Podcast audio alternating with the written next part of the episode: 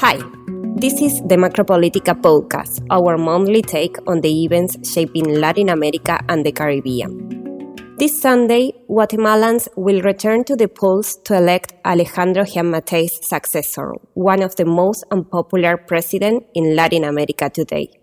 During much of the campaign, the few opinion polls conducted in the country did not converge on similar results.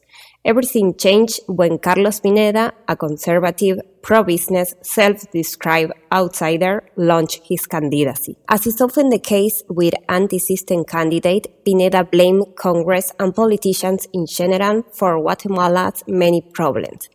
This soon paid him dividends. Opinion polls put him in the lead with about 20% of the vote. However, the campaign did not last long. In May, a court decision suspended Pineda candidacy. The ruling was very controversial. Basically, the court ruled that the party convention that made him a candidate has several flaws. Thiago Vidal is Prospectiva Political Analysis Director. That basically ended up making its decisions illegitimate. In addition to Pineda's own candidacy, a thousand other candidates for various offices had their bids suspended as well.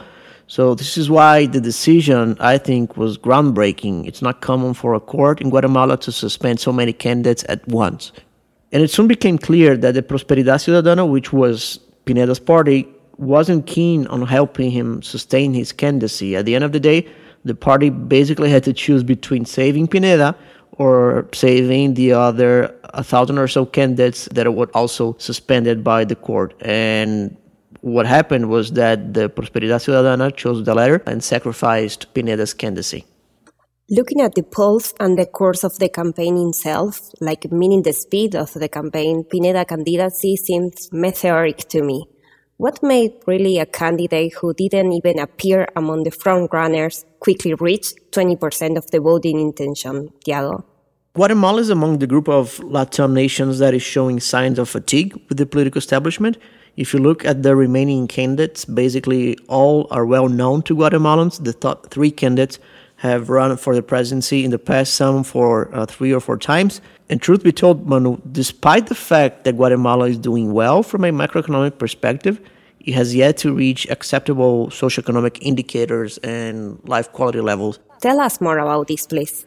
While Latin America is set to grow 1.6%, according to the latest IMF report, Guatemala's GDP could reach up to 3.5%.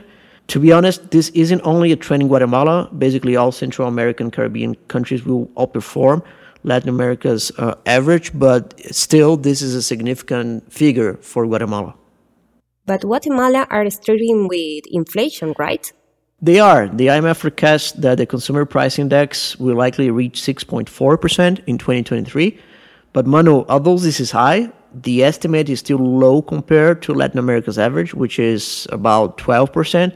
And even if we remove outliers that help bring inflation forecast to 12%, basically Argentina and Venezuela, the remaining forecast is 9%. So even in this scenario, the Guatemalan figure is a good one. The problem here, I think, isn't inflation itself, but the conditions around it. Guatemala has nearly 80% of its labor force under informality whereas 60% of Guatemalans live in poverty and other 23% live in extreme poverty. So the greatest problem facing Guatemalans are its long record of structural socioeconomic deficiencies rather than price hikes that are currently seen in the country. Not just to mention, Manu, the chronic malnutrition for infants under 5 years of age which has reached 47% according to the latest UNICEF data.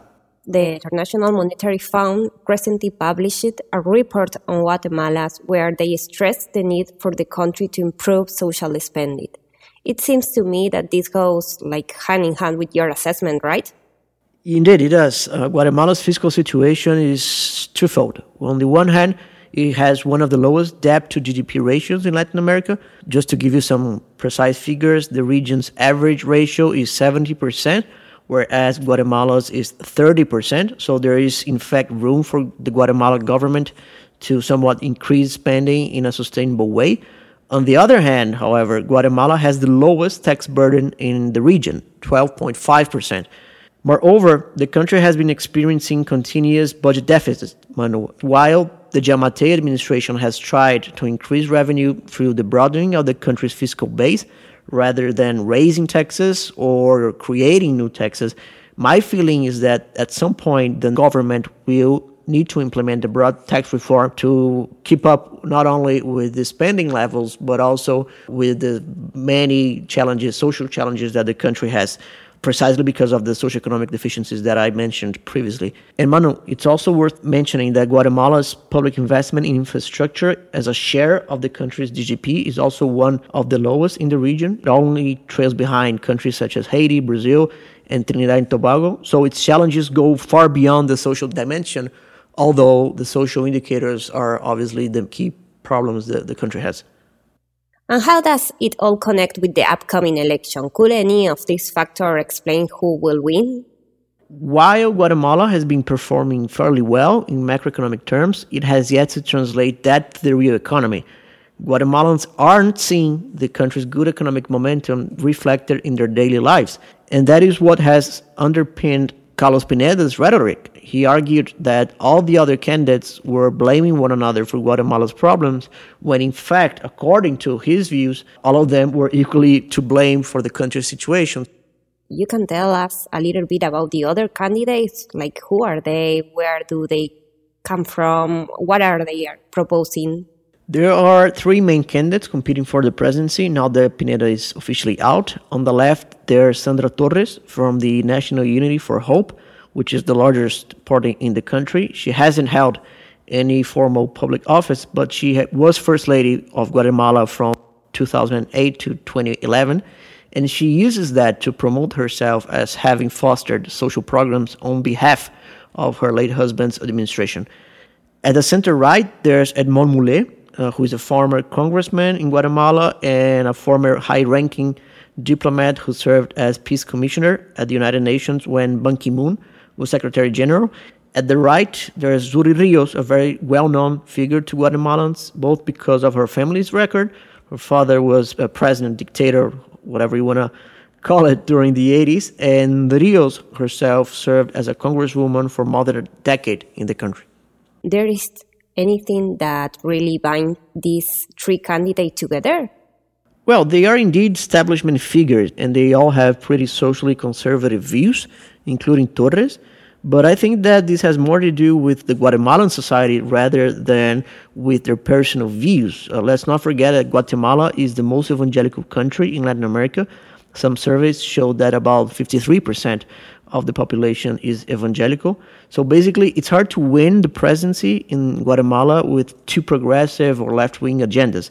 And Manu, all these candidates have focused their campaigns on social issues and anti corruption initiatives. Their agendas regarding the economy, on the other hand, were pretty vague and in some cases, economic proposals were basically non-existent. Mulet, I think, was the only candidate who's presented a well-structured government plan, followed by Rios, whereas Torres' plan is pretty, pretty vague. And all of them avoided talking about tax hikes or tax reforms, which is the point that we were talking about earlier. The impression I had from their interviews and their government plans is that they would not raise taxes, however. Rather, they would continue Giammattei's idea of broadening the the tax base instead of creating new taxes or raising tax rates that already exist. But again, as I said, I don't want to sound repetitive, but I have my doubts, honestly. 12% as a revenue collection is very, very low for any standards, not only Latin American standards. Uh, we have to keep in mind that the average tax burden in Latin America is 22.5%,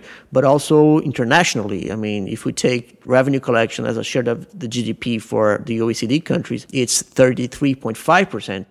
Santiago, another hot topic is that Guatemala is among the few countries in Latin America which have formal diplomatic relations with Taiwan. The others are Paraguay and Belize. How do you see this issue moving forward, especially now that Honduras recently chose to recognize Beijing instead of Taipei?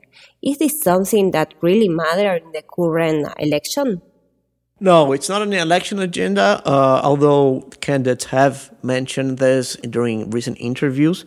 But honestly, I don't see Guatemala changing its stance towards Taiwan, regardless of who wins the presidency. And the main candidates, which we have just talked about, made pretty convincing cases regarding this topic. And Manu, I think it's important to say that the fact that Guatemala does not have diplomatic ties with China does not mean that they don't interact whatsoever.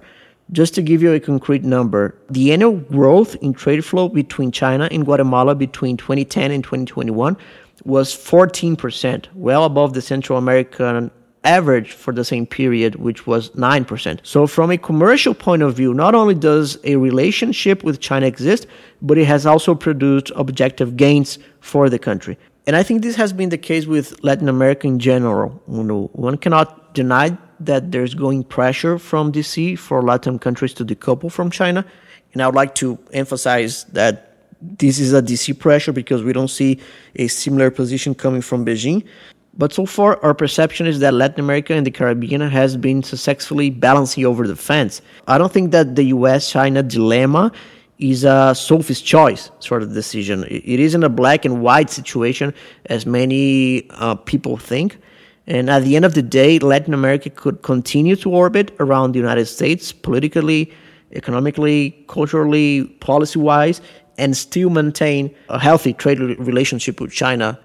Considering all that you mentioned, what's your bet for this Sunday's elections? I think that with only a few days to go to the first round, things remain wide open. Last month, there was a poll that was showing that Mulet would be the beneficiary of Pineda's vote, making him very likely to move to the runoff. But a recent survey, which was published just a few days ago, shows that Rios is leading the race, followed by Torres, and that is a very interesting scenario because even if they move on to the runoff, who would be placing third, would still have around 17% of the vote. And supposing that part of this 17% goes to Sandra Torres, she may end up winning the election this time. So it would be a very similar scenario to that of 2019 when Giammattei did not win the first round, but he ended up winning the election in the runoff. So let's see. I mean, as I said before, the scenario remains wide open. The polls are not necessarily converging to similar patterns, similar results. So basically, we have to see what's going to happen this Sunday. Thiago, thank you so much for being with us today. Thank you for having me. Have a good one. The Macropolitica podcast is produced by Prospectiva Political Analysis Team for Latin America and the Caribbean. Thanks for listening and see you next month.